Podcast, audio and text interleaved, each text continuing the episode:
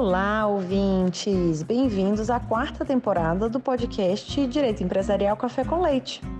Você já pode saber, mas não custa lembrar. Eu sou Amanda Taide, mineira na origem, com passagem em São Paulo e candanga de coração. Casada, mãe do Pedro, de 4 anos e meio. Bem, Taide Rivera. Do Lucas, de 2 anos e meio.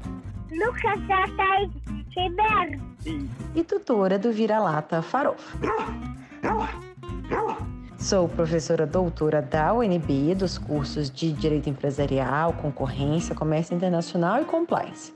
E também consultora do Pinheiro Neto Advogados nessas mesmas áreas. Esse podcast nasceu voltado para as minhas turmas da graduação em Direito Empresarial na UNB, na disciplina de Direito Comercial 1. O objetivo era e continua sendo de que, a cada nova aula, eu possa aproximar os alunos daqueles autores mais relevantes no direito empresarial no Brasil, tanto na parte de teoria geral da empresa quanto em fundamentos do direito societário. Mas o podcast ele não se restringe mais aos meus alunos, pois a gente já tem ouvintes de todo o Brasil, de todas as idades e fases nas carreiras. De modo que todos vocês poderão ter com o nosso podcast uma biblioteca virtual em áudio gratuita dos principais livros, capítulos ou trechos de livros e artigos acadêmicos essenciais para a compreensão do direito empresarial no Brasil.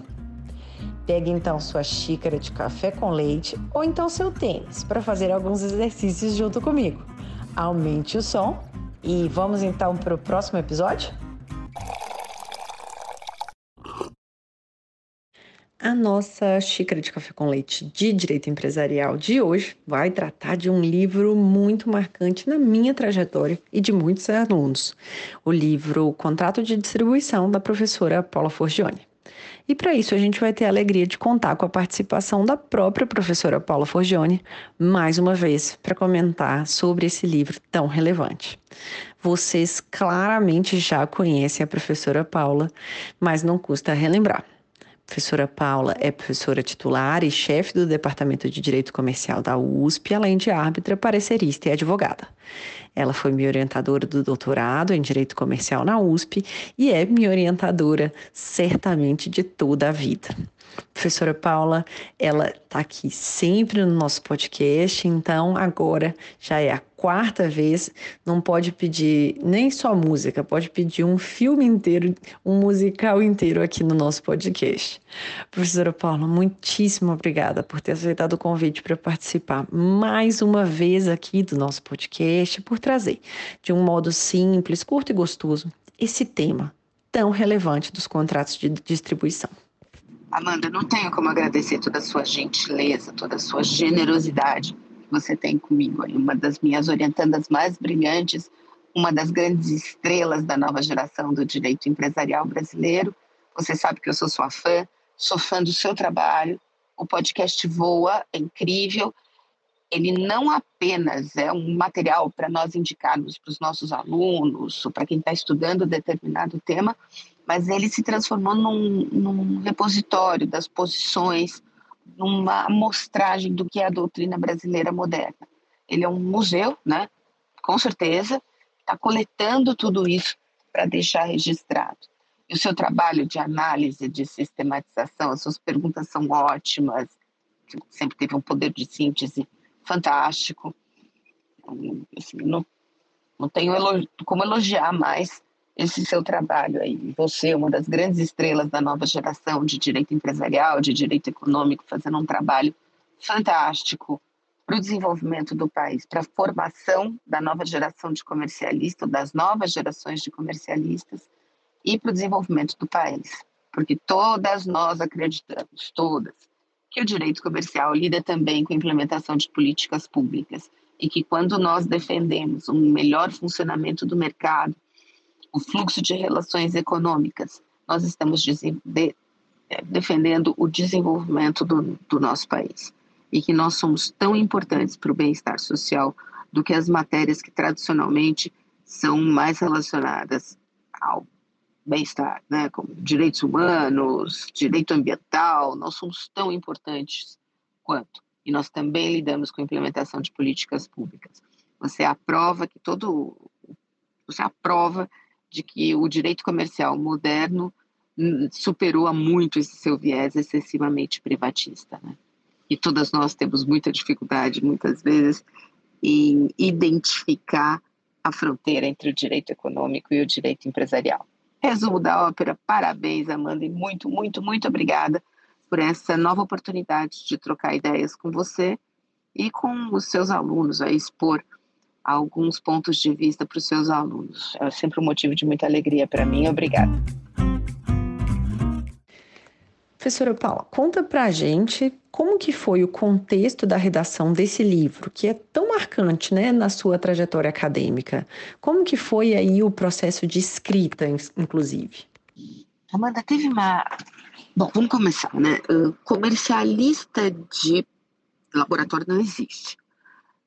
Não existe na história do direito empresarial um grande comercialista que não tenha sido uh, também advogado ou juiz, como Carvalho de Mendonça, mas que não tem esse, essa visão prática. Todo mundo que quer fazer direito comercial tem que trabalhar com direito comercial, senão vai ficar uma coisa extremamente superficial e desconectada da realidade. E o direito comercial, como nós falamos de uma, de uma maneira bastante coloquial, é de baixo para cima. Nós observamos a realidade e nós trabalhamos em cima, em cima dela. Então, eu sempre acreditei nisso e sempre trabalhei. Trabalhei e trabalho muito até hoje. Né? O meu maior laboratório, o nosso maior laboratório é o mundo,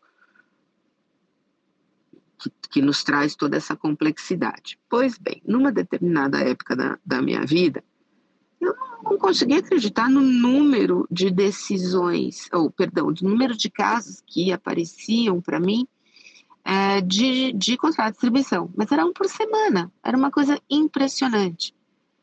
E falei, mas meu Deus do céu, é o contrato fundamental para o escoamento da produção. Né?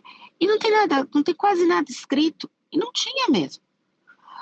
Aqui, uh, a jurisprudência teve que se virar. A jurisprudência foi muito antes da doutrina e não tinha nada. E não tinha nada também, o que me deixava besta, desculpa, de novo, né, aqui é um tratamento bem coloquial, eu ficava espantada com a falta de ligação, de link da análise entre o direito antitruste e o direito contratual. Meu Deus, são duas tribos, são dois mundos, a gente discute tanto acordos verticais, tradicionalmente, né? Nós discutimos tanto, acordo, tanto os acordos verticais na seara do antitruste, e nada disso passa para o comercial, para o estudo dos contratos. Por sua vez, o que se discute lá não vem para cá. Um negócio meio uma conversa de, de malucos, né? Todo mundo fechado na sua bolha. Então, foi praticamente. A decisão por esse tema foi minha tese de livre docência, né? A decisão por esse tema veio dessa constatação fática de que não tinha nada escrito e estava todo mundo no mato sem cachorro e a jurisprudência trabalhando e da falta que eu sentia dessa interação entre a análise antitruste e a análise do direito comercial. E para a gente entender a base, como que, o que são né, os contratos de distribuição? qual que é a função econômica e a disciplina jurídica desse tipo de contrato? De que modo que esses contratos impactam, né, de um modo tão relevante a dinâmica de mercado? Bom, é, não adianta você ter o melhor produto do mundo, você fez lá com todo amor e carinho, produto maravilhoso, tem um preço fantástico, você, teu produto é tudo de bom e esse produto não chega até o consumidor não adianta nada. Você vai para falência, você vai morrer na praia se você não conseguir vender esse produto. Então, uma das coisas mais importantes no mundo para o funcionamento do mercado é o escoamento da produção. Quando eu falo produção, é que nós estamos mais. É mais fácil pensar em bem físico, mas pode ser a distribuição de serviços, por exemplo. Enfim. Ou você escoa a produção, ou vai ter falência. Então, ao longo dos séculos, os agentes econômicos foram uh, desenvolvendo os métodos para escoar sua produção. E o direito oferece um cardápio de, de possibilidades. O direito, veja bem, o direito que sistematizou a realidade, que partiu da realidade, porque ninguém senta e fala, vou criar um tipo contratual para escoamento de produção. Não é nada disso, os agentes econômicos saem fazendo e aí o direito sai atrás para lidar com essa realidade. Então, o contrato de distribuição é um dos contratos que viabiliza o escoamento da produção. Aliás, é interessante nós pensarmos, por exemplo, no exemplo, por exemplo, na Europa, que em alguns países como Itália, como França, você vai trabalhar com uma categoria dos contratos da distribuição, que são os contratos, para repetir, que viabilizam o escoamento da produção. E aí você pode incluir nos contratos da distribuição, contrato de franquia, desde a comissão mercantil, franquia, distribuição, são inúmeros, representação comercial, são esses contratos. Bom, uh, esses são os contratos da distribuição. O contrato de distribuição é o contrato de concessão comercial. É um contrato que liga os agentes econômicos que se situam ao longo de uma linha imaginária que vai da produção da matéria-prima até a distribuição final do produto e que tem a ver sua função econômica é viabilizar essa distribuição. O distribuidor compra o produto, isso é fundamental, ele compra o produto do fornecedor para revenda, ele compra a grosso para revenda. Por que, que é fundamental? Porque nós temos que analisar, para ser distribuição, a propriedade do bem tem que sair do fabricante e passar para o distribuidor e aí passar para o outro adquirente. Se não houver essa efetiva transferência da propriedade, não existe contrato de distribuição. Existe um outro tipo, pode ser, por exemplo, uma representação. Na representação comercial, o bem sai da propriedade do fabricante para o adquirente e o representante faz apenas uma intermediação. A remuneração do representante é uma comissão. No caso da distribuição, a remuneração do, do, do distribuidor vem do lucro que ele ofere nessa atividade de compra a grosso para revenda a retalho, como se falava antigamente. Né? Ele compra para revenda. Mas é importante. Por que, que eu estou batendo tanto nesse critério formal? Porque se você analisar a jurisprudência, e é o que eu fiz para chegar à definição que está lá de contrato de distribuição, eu analisei toda a jurisprudência. E eu espremi, espremi para tirar, para responder a seguinte questão: o que caracteriza um contrato de distribuição? E eu posso garantir para vocês que essa, esse ponto é fundamental da transferência da propriedade. E é isso que vai diferenciar um contrato de distribuição de uma representação, que é um dos principais problemas que a jurisprudência enfrentou e se consolidou nesse sentido. Então, contrato de distribuição é um contrato que viabiliza o escoamento da produção, é um contrato de uh, colaboração e que implica a transferência da propriedade do adquirente, do, do fabricante para o distribuidor. É um contrato híbrido, isso é bastante problemático. Ele não é nem uma sociedade, nem um contrato de intercâmbio. O contrato de, de distribuição não é um monte de compra e venda amontoada. Você tem que reconhecer que ali existe um contrato. Isso é muito interessante porque antigamente, vamos colocar antes, meados da década de 80, vai, você início da década de 80, não se reconhecia o contrato de distribuição. Na minha época, na faculdade, saiu assim, nossa, novos contratos empresariais, distribuição, franquia, factoring, podem rir, mas não, não era consolidado. É, não era consolidada consolidado o reconhecimento da existência dos contratos de distribuição. Isso foi um movimento, como eu já mencionei, jurisprudencial. Tem o famoso caso Yashica aqui em São Paulo, famoso para quem estuda, né? Enfim, tem o caso Yashica, em que há um parecer do Orlando Gomes, que ele fala, olha, presta atenção, isso aqui não é um amontoado de compra e venda. Óbvio que ele fala com muito mais elegância, né? Um dos maiores privatistas que esse país já teve. E que encarava o direito empresarial também hoje em dia a gente percebe, né, como uma política pública. Isso aqui não é um amontoado de compras e vendas. Isso aqui é um contrato mesmo de longa duração, porque o interesse do fornecedor não se esgota quando ele vende a mercadoria para o distribuidor. Porque quanto mais o distribuidor vender, quanto mais ele fixar a marca, etc., melhor para o fornecedor. E muitas vezes o contrato de distribuição vai estabelecer uma rede de distribuidores. São vários contratos de distribuição que juntos vão formar uma rede. Então vamos pensar, por exemplo, numa Volkswagen, que vai os seus concessionários, eles formam uma rede e cada um tem é, uma relação individual com o fornecedor. Aí eu diria que essas são as principais características, Amanda, a gente já vai continuar conversando, do contrato de distribuição, que a gente tem que prestar atenção. Não é uma sociedade, mas é um contrato de longa duração, é um contrato de colaboração que une o fornecedor e o distribuidor. A propriedade passa do fornecedor para o distribuidor. Muitas vezes ele implica o estabelecimento de uma rede composta de contratos isolados, mas que formam uma rede. Essa é uma das grandes questões até que ponto a existência dessa rede impacta cada um dos contratos individualmente considerados. Eu começaria por aí, nosso bate-bola. E uma, um trecho que eu acho, uma, uma frase né, que você menciona ao longo do, do livro, que eu acho que é bem relevante, é que é, a gente deve entender o contrato de distribuição como um conflito e uma comunhão que nos ajuda a enxergar melhor né, esse tipo de contrato.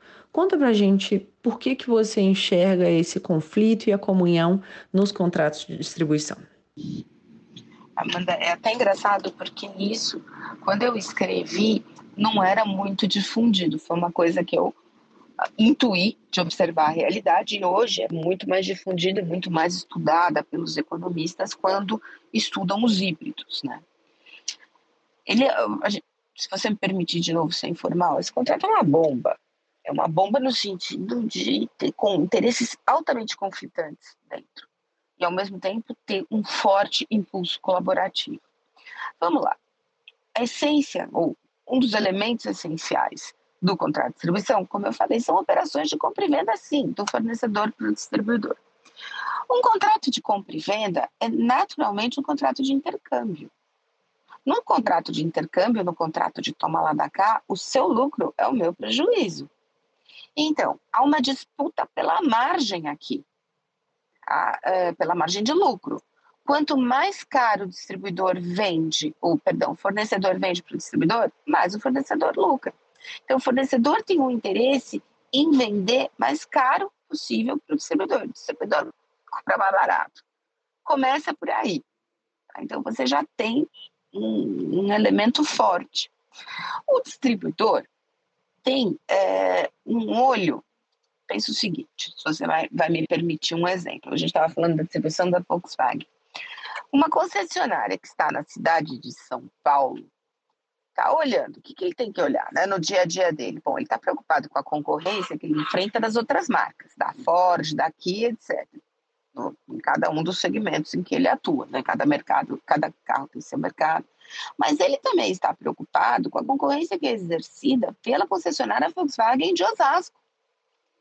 Porque vai estabelecer ali ó, outra concessionária Volkswagen uma relação de concorrência, eles vão disputar o consumidor. Ou seja, o distribuidor se preocupa com a concorrência intramarca, aquela própria dentro da marca, e com a concorrência entre marcas, tá? Volkswagen com as outras marcas.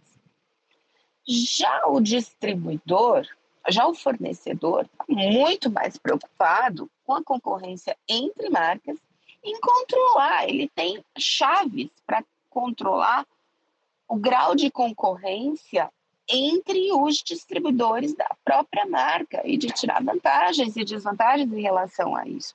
Óbvio que o que interessa para todo mundo, tanto fornecedores como distribuidores, e aí está a principal elemento de comunhão entre eles é a venda uh, dos produtos. Então, quanto mais vender, vai, estamos no exemplo aqui da Volkswagen, quanto mais vender Volkswagen, melhor para a Volkswagen e para os seus concessionários, óbvio. Quanto mais vender, melhor é.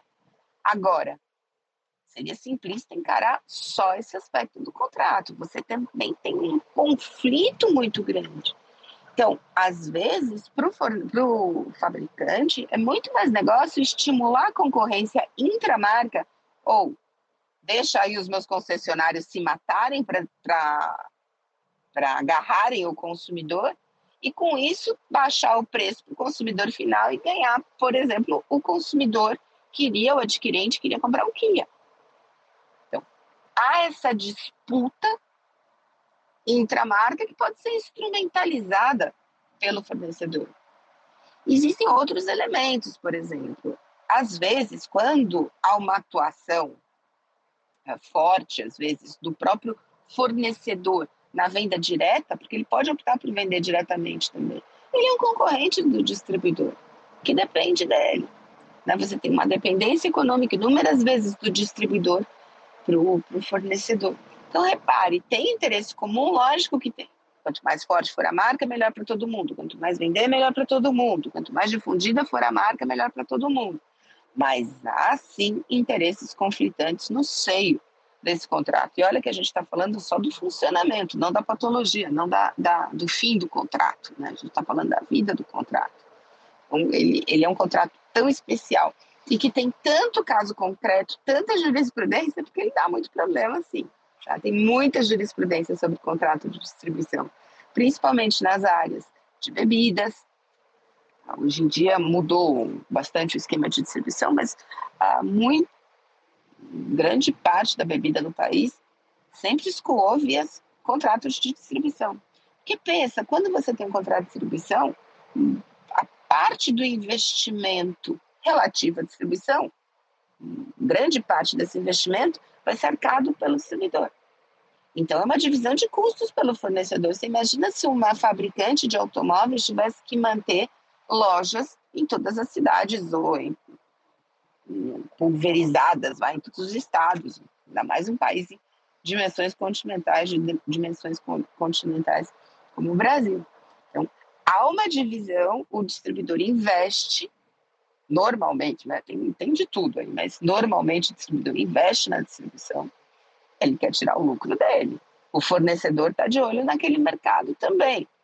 E o fornecedor tem as chaves para controlar, como eu disse, por exemplo, a concorrência intramarca, para controlar indiretamente a margem de lucro do distribuidor. É uma coisa muito complexa na realidade. É uma coisa que dá muito problema. Tanto que setor de bebida, isso, que não falta é exemplo.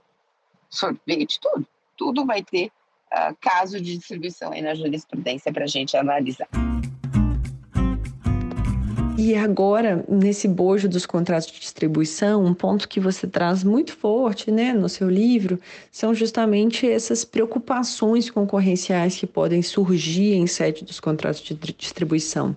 E é bem interessante isso, porque eu me lembro da gente conversando durante o doutorado ainda, ou seja, já tem muitos anos é, isso, e, e aí você falando que a maioria dos problemas concorrenciais né, que você via eram justamente nos contratos de distribuição.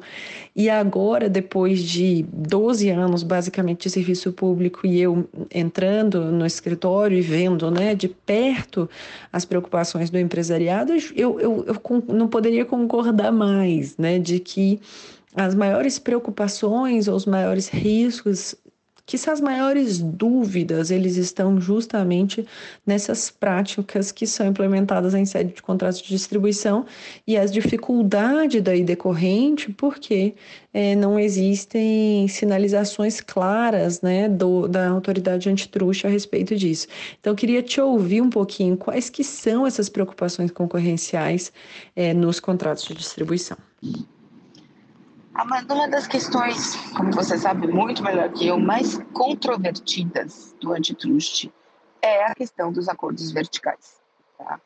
A partir de 78, com o lançamento do livro do Bork, né, do Paradoxo do Antitrust, passando pelo caso Silvânia, em, em 79, nos Estados Unidos, você começa a ter uma contestação da visão restritiva em relação aos acordos verticais. Ou seja, se começa a achar que aquilo tudo podia trazer eficiências e que não devia ser proibido. A Europa sempre foi mais, muito mais cuidadosa com os contratos, com a questão das restrições verticais. Bom, primeiro só para os nossos ouvintes aqui, os nossos alunos lembrarem. O que são as restrições verticais? A restrição vertical é uma cláusula. As pessoas esquecem isso, né, Amanda? Uh, a restrição vertical é uma cláusula que você coloca nos contratos de distribuição e que vão se ligar à dinâmica daqueles contratos, principalmente numa rede. Tá? Mas a restrição vertical é uma cláusula contratual.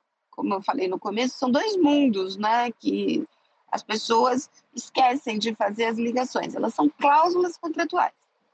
E as restrições verticais são, então, cláusulas contratuais que podem trazer preocupações concorrenciais.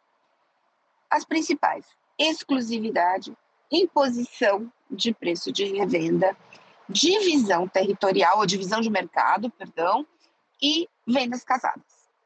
Tá? Eu vou pegar o exemplo da exclusividade. Por que, que a exclusividade pode dar problema concorrencial? Imagine que um mundo em que exista apenas um fabricante de marshmallow. E existem dois vendedores de Inhabenta, por exemplo. Para quem não se lembra, Inhabenta é aquele doce da Copenhague maravilhoso, que é o meu exemplo preferido em sala de aula, que você tem, né, ele é feito de marshmallow coberto de chocolate com biscoitinho fenomenal embaixo. Então, matéria-prima indispensável para Inhabenta é o marshmallow. Tá? E no, nesse meu exemplo, a Inhabenta é um bem indispensável à vida, você precisa dele. Se vocês quiserem brincadeiras à parte, é só substituir o produto por algo mais sofisticado, como, por exemplo, uma turbina de hidrelétrica. Seria exatamente o mesmo problema. Mas vamos desmistificar, usar exemplos simples. É só, no antitruxa é sempre assim, é só você sofisticar o produto que você está dando de exemplo. Mas deixa eu voltar aqui a minha venda. Só um fabricante de marshmallow e tem três distribuidores de inhabenta se eu fecho, fabricantes né, de, de se eu coloco uma exclusividade e apenas um deles vai ter o fornecimento de marshmallow, o que, que vai acontecer? Os outros vão ficar sem fazer inhabenta, porque só um vai ter acesso à matéria-prima, por exemplo. E aí eu fechei o mercado. Você pode pensar assim, bom, mas se há outros doces, etc., que concorram, realmente, se outras, outros produtos satisfazem a mesma necessidade do consumidor, é uma situação. Agora, e se uh, aquele produto não tem concorrência? Como é que faz isso? Como é que isso pode impactar? Como é que impacta essa demanda? Né? Imposição do preço de revenda significa que é outra das restrições verticais, significa uma neutralização da concorrência nesse aspecto entre os vários distribuidores do produto. Se todas as distribuidoras Volkswagen venderem o, o carro pelo mesmo preço, a concorrência entre elas vai se limitar a outros elementos, mas não ao preço. Isso neutraliza muito a disputa. É, eu tenho um exemplo. A, distribuição de veículos automotores é regida pela lei Ferrari, né? O único tipo de distribuição que tem uma lei específica, que é a lei Ferrari. E a lei Ferrari dizia que os fornecedores ou os fabricantes de veículos podiam impor o preço de revenda, o preço que seria praticado pelo distribuidor junto ao consumidor final. Pois bem, veio uma lei e disse que esse preço é livre. Com isso, se aumentou a concorrência, a disputa entre os distribuidores. Para a felicidade, vejam que interessante, para a felicidade dos fabricantes porque os fabricantes falaram que ótimo, eles vão disputar o consumidor queimando a própria gordura, ou seja, sacrificando a margem de lucro deles. E eles vão, disputar, vão baixar o preço, óbvio, e com isso vão ganhar mercado das outras marcas. O movimento para que se, se retirasse a possibilidade de imposição de preço de revenda, se colocasse na lei Ferrari que a fixação de preço para o consumidor era livre, foi o movimento dos fabricantes. Os distribuidores não gostaram disso. Tá? Tanto que uma das principais críticas a essa boa vontade das autoridades antitruste com os acordos verticais vem daí. Fala, olha, isso pode ser uma grande cartelização dos próprios distribuidores. Né? Bom, a Europa sempre foi mais preocupada com as restrições verticais. Nós temos regulamentação de restrições verticais, porque a Europa sempre pensou o seguinte: nós nos esforçamos para criar um mercado único e nós não podemos deixar que os que mediante a celebração de contratos de distribuição, os agentes econômicos lá levantem barreiras à, à livre circulação de mercadorias, como divisão de mercado e outras, né, que vêm das restrições verticais, que a União Europeia, então a Comunidade Econômica Europeia lá atrás, uh, tanto se esforçou para diminuir. Uh, enfim, essas restrições verticais, tirando o caso da Europa, que trata as restrições verticais com regulação, é antitruste, mas com regulação, é regulação mesmo, nós temos regras específicas, são vistas com muita benevolência pelas autoridades antitruste americana, por exemplo, uh, por acreditar, isso foi, de novo, um movimento a partir de 79, né, que a Suprema Corte muda essa orientação, mas por acreditar que os acordos verticais podem ser altamente eficientes. Então, nós passamos de um sistema de proibição per se para uma análise caso a caso, extremamente benéfica. Não se vê muito problema nos acordos verticais. Hoje, agora há pouco, eu estava dando uma palestra aqui, no, uma palestra, estava conversando aqui no seminário do IBRAC, falando, eu já vi né, muita coisa no antitrust, muita coisa. E eu vi a mudança dessa jurisprudência, caso a caso. No meu, no, nesse livro de contrato de distribuição, coloquei uma tabela colocando os principais uh, casos norte-americanos que são os vira-bandeira, né, os que mudam o precedente, e todos eles mudaram. Em todas as práticas verticais, as restrições verticais, a jurisprudência tem sempre, a norte-americana tem sempre um precedente que mudou uma visão de proibição per se para uma visão de, olha, vamos lá ver, cada caso é um caso, e acaba aprovando os acordos verticais e as restrições verticais. Isso foi um movimento americano muito forte aqui no Brasil. Caríssimos são, raríssimos são os casos de proibição dos acordos verticais. Os que existem estão lá, o caso SKF foi um grande paradigma, etc., de imposição de preço de revenda, mas, de uma maneira geral, há pouca preocupação com os contratos associativos e há pouca preocupação com os acordos verticais. Nesse mundo extremamente é, concentrado que nós vivemos, isso é, sim, um motivo de preocupação. Agora, então, caminhando para o final, uma pergunta dessa quarta temporada, é, a pedido de alguns dos ouvintes, eu queria saber qual que foi o não mais importante da sua trajetória até o dia de hoje. Manda, sabe que essa tua pergunta me fez pensar muito? E olha que coisa mais maluca, eu não estou escondendo o jogo, não, eu não consigo lembrar. O que me fez refletir não consigo lembrar de um não que tenha sido tão fundamental. O que me faz refletir, bom, não devo ter tomado a vida inteira, né? Mas eu acho que eu não dei muito, muita bola para esses nãos. Ia fazendo, sabe? É, você vai fazendo, vai fazendo, vai fazendo, vai trabalhando, você tem um objetivo. Eu resolvi que eu ia ser professora de direito comercial e queria ser titular no segundo ano da faculdade. Então eu já tinha um objetivo, eu sabia o que eu queria, eu sabia que o meu negócio era direito empresarial, direito comercial, o antitrust entra nisso, mas sempre nessa pegada, né? O professor Eros, que a gente já conversou tanto sobre ele, sempre, eu sou uma comercialista, eu lembro quando o professor Eros queria que eu fosse monitora, quando saiu a história de monitora, ia ser monitora dele na, na São Francisco, e depois ele queria que eu fosse fizesse concurso no departamento de econômico. E eu li o programa de econômico e falei, mas eh, eu adoro direito econômico, mas uma outra perspectiva, meu negócio, eu sou comercialista, eu nasci, eu gosto de direito comercial, não posso fazer nada. Depois eu fui trabalhar com o professor Guerreiro e eu tinha essa certeza muito forte, que depois se mistura com direito econômico, mas eu sabia que era direito comercial. Ou seja, a gente vai tocando a vida, você tem um objetivo e não presta muita atenção nos não, sabe? o que eu acho que é mais importante foram os nãos que eu dei. Eu falei, chega, isso que eu não quero. Ah, você está me dando um não? Isso aqui é um obstáculo? Tchau, faço assim mesmo. E, e, e, desviar dos obstáculos, essa coisa de não encarar o não como uma barreira, mas desviar do obstáculo já sai da minha frente. Sai da minha frente que eu quero chegar lá e é isso que eu vou fazer. Essa coisa do sai da minha frente e tal, faz você dar menos importância para os nãos não é você que fala, não me atrapalhe, saia daqui. Mais do que, mais do que o não que você toma.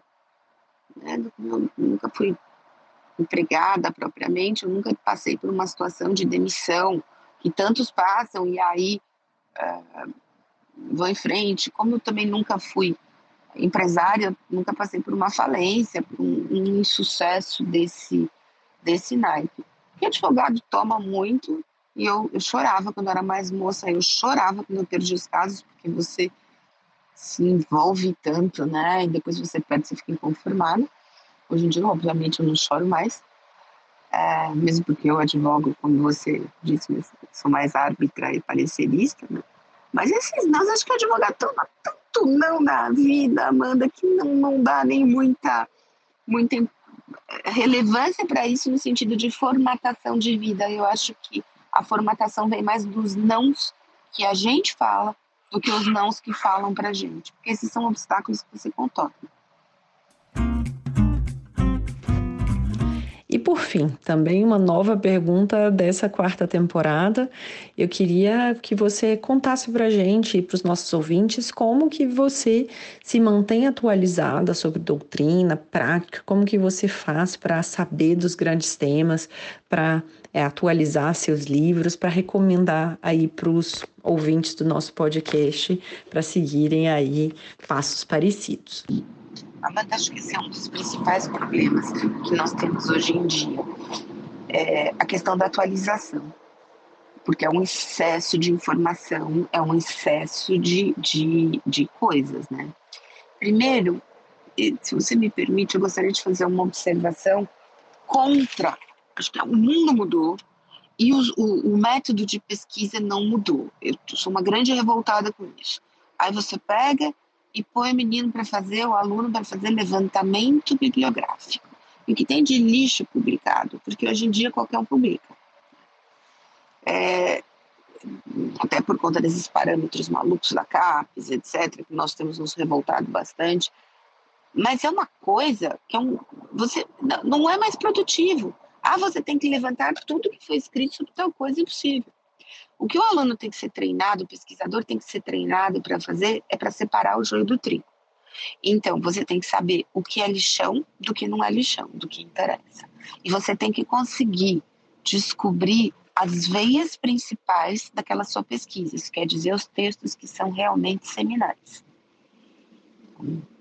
Não vou dar exemplos concretos aqui, porque obviamente minha memória vai me trair, mas em cada pesquisa que você faz, quando eu pego um tema novo para pesquisar, para um parecer, etc., um contrato diferente, que a gente não usa tanto, eu vou atrás dos textos seminais. E como a gente tem anos de praia, né? Me dá algumas horas que eu vou conseguir falar para você. Hoje em dia, com a internet, a oitava maravilha do mundo, me dá algumas horas que eu vou conseguir te indicar. Não vou ter lido todos, mas eu vou conseguir te indicar quais são os principais textos da matéria. E um texto bom abre para outro texto bom. Aí você vai às fontes daquele que fez a sistematização da matéria. Isso para mim é muito mais importante do que colocar o infeliz do, do aluno para levantar tudo. Eu odeio esse método.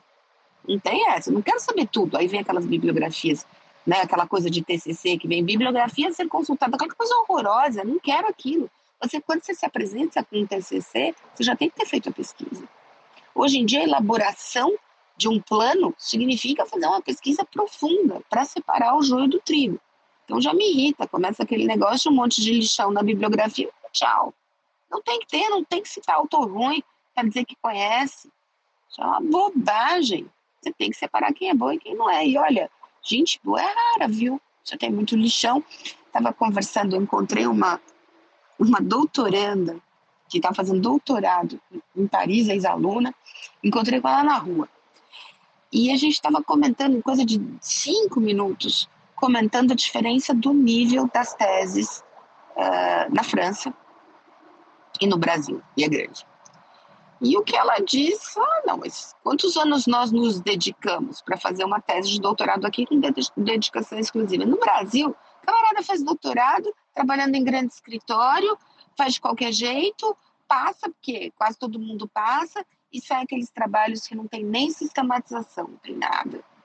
É raro uma tese de doutorado boa. Eu não estou falando que todas as teses francesas são boas, porque não é verdade. Eu estou falando daquelas coleções de teses, né, que tem duas principais na França, é, que tem publicações, mas ali existe um processo seletivo muito muito intenso. Enfim, existe essa diferença e por conta dos métodos, a gente já falou da CAPES, por conta dessa política da CAPES, que é número, né, quantidade, em detrimento da qualidade, nós temos muito lixão publicado. Todo mundo publica hoje em dia, porque todo mundo paga as próprias publicações, ou muitos pagam as próprias edições. é bastante complicado, revista também você publica onde quiser, e com a internet você publica o que quiser. Você tem que saber separar o joio do trigo. A mesma coisa em termos de atualização. Você quer ver a minha felicidade? É quando eu vou pegar um tema para estudar e tem uma grande tese, um grande trabalho atualizado, e aí eu vou analisar a bibliografia e eu vou conseguir me atualizar nisso. Agora, para saber quais são os grandes temas da matéria, você tem que estar tá ou inserido seu seu dia a dia, por isso que nós começamos falando que não existe comercialista que de laboratório. Você tem que estar. Tá, acabei de voltar do, comentando aqui, né, de um seminário do IBRAC, no qual você também estava, aliás. Ah, e brilhando como sempre. Bom, você dá uma sapiada lá pelos temas, você já sabe o que está sendo tratado. Aí cada um desses temas vai é, exigir uma pesquisa específica. A nossa querida professora Elizabeth Farina, né, titular da FEA, ex-presidente do CAD, estava lá toda saltitante no seminário, com aquele charme dela, né, irresistível, falando assim, ah, muito obrigada para alguém lá que tinha colocado o tema, um determinado tema. Eu falei, puxa, eu preciso estudar isso, tenho que começar a estudar. Vocês fizeram um painel nisso, vou sentar lá, sentei lá, para escutar, me economizou, eu adorei o tema, economizou horas de leitura. Ela foi lá ouvir o que gente boa tinha para falar sobre o tema. Então, esses seminários, quando são bem feitos e com gente que interessa, né, também é uma boa atualização, porque o mínimo que se espera é que a pessoa se atualize para falar e vá falar do seu tema de especialidade. E aí, a partir daí, a pesquisa. A pesquisa. Por exemplo, o antitruste que eu adoro, o, o blog do Daniel Sokol, de Miami. Eu, eu assino, né? Eu tô lá, feed alguma coisa, feed blitz, acho. É fantástico, você sabe tudo, como todo mundo manda tudo para ele, você tem um índice dos principais temas aí que estão sendo escritos. Quando você olha o índice do que o Daniel tá, né, tá, tá reverberando aí, você sabe quais são os principais problemas. Eu fico sabendo, eu, como eu olho, bato o olho, não, não leva 30 segundos, vai. Um minuto, dois minutos, só para olhar quais são os títulos dos artigos, e aí você consegue saber o que está acontecendo no antitruste mundial, o que a Europa está fazendo, o que os Estados Unidos estão tá fazendo, e você vai parar e sentar e ler aquilo que te interessa, né, para você ficar atualizado. Doutor Paulo Aragão, por exemplo, mantém um hábito de leitura do índice das revistas. Eu fazia isso, por exemplo, a RDM era o termômetro. Então, você lia o índice da RDM, mais ou menos você sabia quais eram as grandes preocupações. Índice de revista funciona às vezes. E eu acho que acaba sendo esse mix. Hoje em dia, índice de revista, entenda-se blogs especializados que vão uh, fazer esses reports para a gente. Seminários, olhar quais são os temas tratados em, em seminários. Olha, de arbitragem também, há, há excelentes congressos né, no Brasil de arbitragem e no exterior. Então, você pega o programa da CCBC, do, do Congresso da CCBC, do Congresso do CEBAR, Congresso CBMA, olha lá os temas tratados, são os temas que estão apertando o calo de todo mundo. E aí, a partir do tema, você vai ver o que te interessa, porque não dá para ler tudo. Você precisa fazer um processo, um processo seletivo. Eu acho que daí, pelo menos, é o que eu tento fazer. Agora, é, para atualizar livro, durante o ano, existem seres humanos iluminados, como o professor Fábio Lua, por exemplo, que atualiza o livro, os livros praticamente todo dia. Mas o Fábio é aquele ser organizado, ele nasceu daquele jeito, né? eu vou, ao longo do ano, estou sempre correndo e tal, sai um artigo tal, aí eu preciso ler para colocar no fundamentos, ou para ver essa matéria, etc. Vamos ver se eu coloco nos fundamentos, nos fundamentos. Aí, tchum, eu vou jogando tudo na pasta. E aí eu vou lendo, eu vou lendo.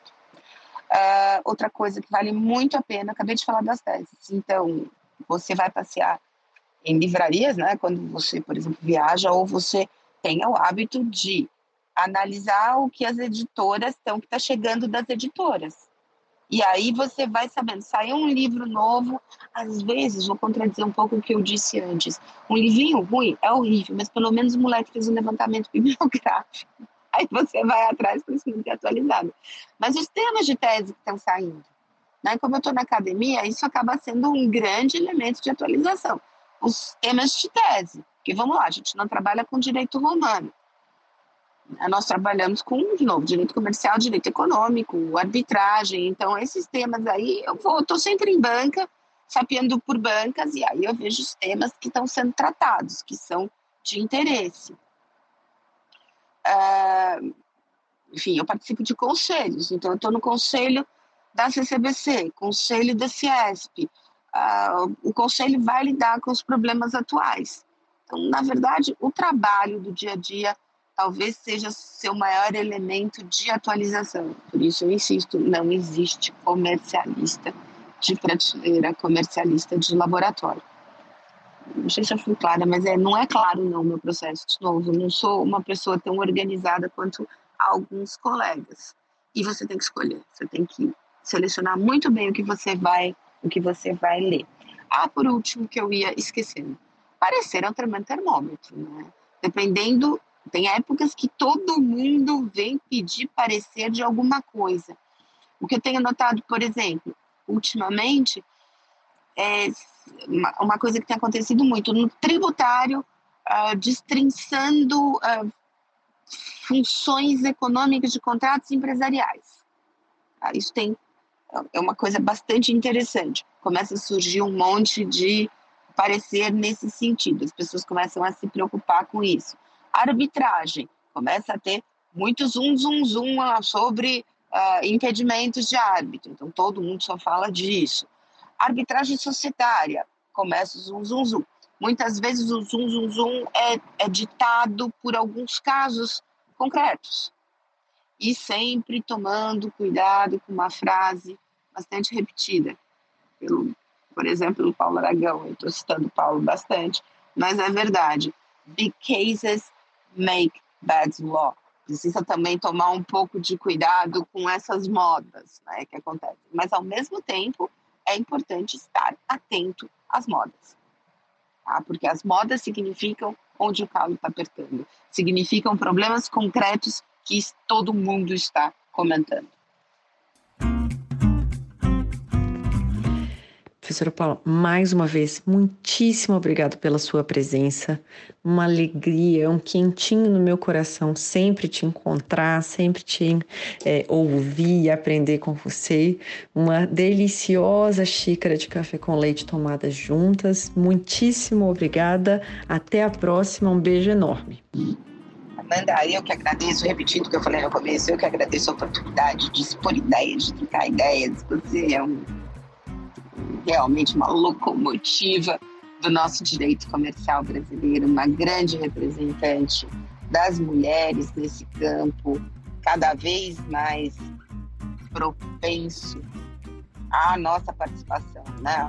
Eu vi na, na geração anterior eram poucas mulheres, na minha geração já começamos a ter um número maior, agora na sua, graças aos trabalhos de role models como você, nós estamos trazendo para dentro do direito comercial e do direito econômico grandes advogadas, grandes professoras, grandes juristas. Então é um prazer sempre dialogar com você. E novamente, Amanda, muito obrigada pela sua generosidade, a sua amizade é extremamente importante para mim. E eu morro de orgulho de você. Um grande, um grande beijo, querida.